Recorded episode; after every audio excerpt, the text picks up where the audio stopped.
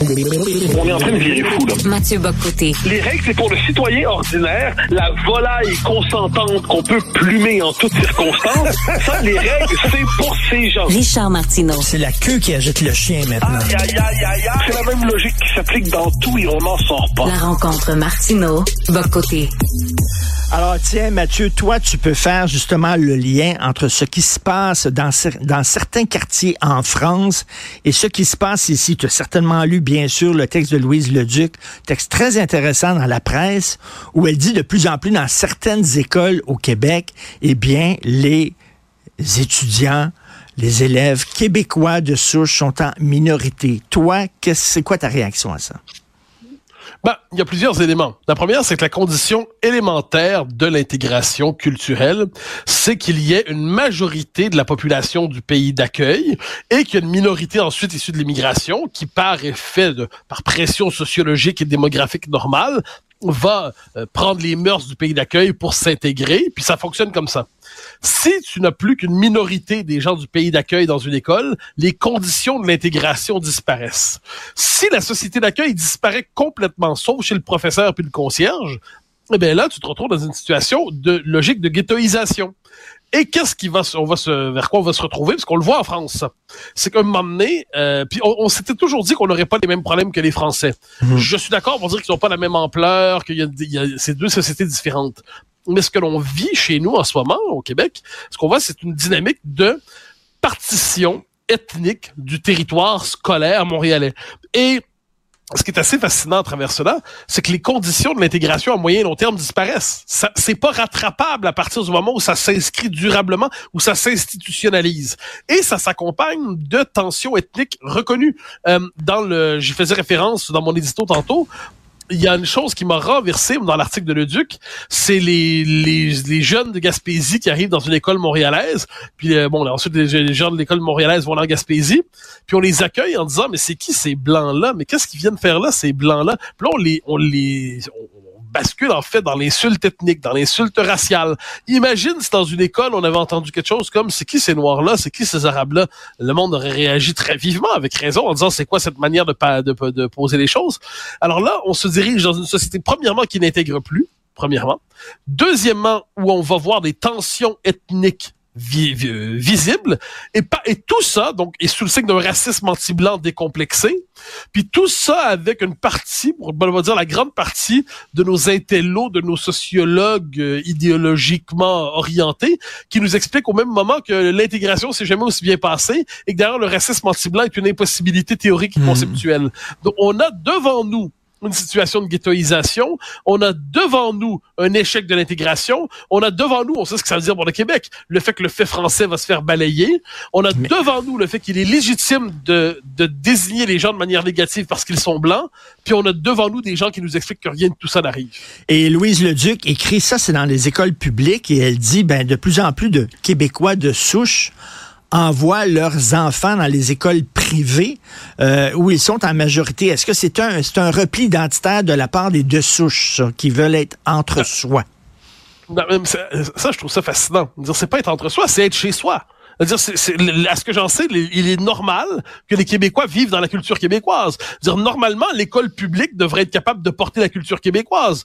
Mais là, on est dans une situation où dans l'école publique, elle n'est plus possible. Donc, qu'est-ce qu'on voit? Ben, des gens qui, par ailleurs, ont le souci que leur enfant soit pas en minorité.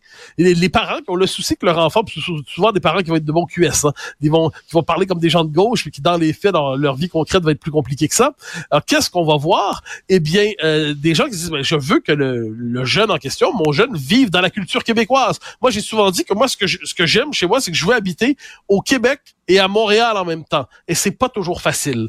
Parce qu'il y a de moins en moins de quartiers qui rendent ça Donc moi, je je veux pas me mettre à blâmer des parents qui disent, je veux trouver un environnement où mon enfant sera pas un étranger en son propre pays. C'est quand même ça la question dont on parle. C'est pas du, c'est pas du, d'une forme de logique de ségrégation scolaire. C'est qu'ils veulent pas que leurs jeunes soient étrangers en leur propre pays. Puis on va leur, on va leur reprocher ça. On va les blâmer de vouloir que leurs enfants évoluent dans un environnement où leur culture est pas remise en question en toutes circonstances. C'est le monde à l'envers. Ben c'est ça, c'est parce que tu sais, pour intégrer, il faut quand même que la majorité de la société, il faut que les gens de la société d'accueil soient en majorité. Mais là, dans une école où c'est renversé, où le pourcentage est renversé, puis tu as une majorité de minorité et une minorité de majoritaire. Ça n'a pas de sens. Ça tient pas debout. Là. et, ça, je, je, précise que quand on prenait la peine de dire ça il y a quelques années, on nous disait ah, vous êtes conspirationniste, vous êtes fou, vous êtes dans un monde parallèle. Euh, je note que Gérard Bouchard, en 2019, l'avait reconnu lui-même, soit dit en passant, hein, Gérard Bouchard. Mais ce qui me fascine, c'est que tous ceux qui ont rendu ce, ce monde... Euh, inévitable devant nous, nous explique au même moment qu'ils n'ont aucune responsabilité là-dedans. Moi, moi, je, suis assez choqué, je euh, t'avouerai, par cette, cette irresponsabilité des élites. À un moment donné, la première chose à faire, si on veut stopper cette dynamique-là, c'est pas commencer à jouer avec les écoles privées, publiques, tout ça, c'est stopper l'immigration massive demain matin demain matin. Nos seuils d'immigration, les seuils sont trop élevés. Puis je parle même pas des temporaires. Puis je parle même pas des des des euh, des des des des, des clans des, des étudiants. Des, vrai et faux. Et je parle même pas des étudiants. Donc là, à un moment donné, il faut juste il faut faire un geste très ferme de rupture avec cette immigration telle que on, aurait beau mettre 74 milliards de milliards pour intégrer, ça changerait rien parce que rien ne peut se substituer en fait à la pression démographique. Mais bon, tout le monde sait ça depuis toujours. Puis aujourd'hui, on est obligé de faire des démonstrations fortement élaborées pour rappeler que 2 plus 2 égale 4. Écoute, il y a un texte dans le Devoir qui affirme que euh, Francisation Québec, l'organisme qui est censé franciser les immigrants complètement débordés, ne réussit pas à répondre à la demande. Euh, un texte dans le Journal de Montréal, l'arrivée massive des demandeurs d'asile est un cas tête parce que pour des directions d'école, parce qu'ils doivent ouvrir en urgence de nouvelles classes, puis il manque de professeurs. On le voit, là. La machine ne suit pas. Et pendant ce temps-là, tu as QS qui dit, oh, oh, oh, oh, attention, là, cessez de blâmer les immigrants on blâme pas les immigrants, mais on dit qu'il y a trop d'immigrants par rapport à notre capacité d'accueil. Est-ce qu'on a le droit de dire ça? Mais bien sûr. Non, ben non, on n'a pas le droit, justement. C'est très clair. Raciste, fasciste, nazi, extrême droite, très probablement. Non, mais ça, c'est c'est lunaire. Mais, mais j'y reviens parce que c'est important. Euh, la vraie variable, si on constate tout ça, est-ce qu'on peut se dire, ben, on, on stoppe les flux? C'est possible de faire ça? Et là, on dit non. Parce qu'apparemment, je comprends bien, pour eux, l'immigration massive, c'est comme une tempête de neige. C'est-à-dire, c'est inévitable. On n'a pas de contrôle là-dessus. C'est comme les éléments. Ça relève pas du politique. Ça relève pas de la volonté humaine. Ça relève pas de la capacité de contrôle d'un État de ses frontières. C'est rien de tout ça. C'est un phénomène qui nous échappe, sur lequel on n'a pas d'emprise. Donc, on n'a aucun pouvoir pour maîtriser les frontières. Mais ensuite, notre système social, économique, culturel, là, lui, doit s'adapter en permanence à cette pression qu'on ne maîtriserait pas. Mais je m'excuse mais c'est faux. Il est possible de maîtriser ses frontières. Euh, il est vraiment possible de le faire. Les Danois en ont donné l'exemple parmi tant d'autres. Mais encore faut-il le vouloir. Or, le Canada ne le veut pas. Mais encore là, on sera pas surpris parce que c'est un État euh, immigrationniste fou. Mais le gouvernement Legault lui-même ne semble pas le vouloir. Et c'est ça qui est embêtant. Parce que le gouvernement Legault parle le langage du nationalisme, mais il agit en trudeauiste. Ou, si c'est pas en trudeauiste, il agit euh, de manière complètement relâchée. C'est-à-dire, il accepte pratiquement les conséquences d'un trudeauisme qu'il dénonce en parole. Bon, mais là, m'emmener, ça marche pas, là. Ça marche tout simplement pas. Puis, comme, c'est particulier parce qu'on le sait depuis des années. La, le remède imaginaire, le livre de Dubreuil et de Marois, sur ça, c'est 2011, si je ne me trompe pas.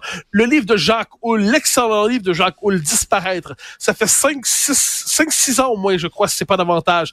Les, on sait tout ça depuis longtemps. C'était visible.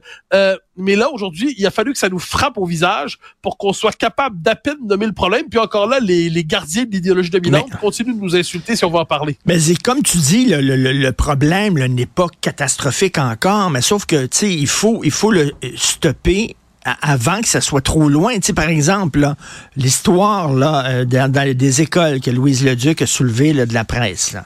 Euh, bon, on n'est pas rendu comme en France encore où le racisme anti-blanc est vraiment très courant dans plusieurs mmh. écoles de certains quartiers.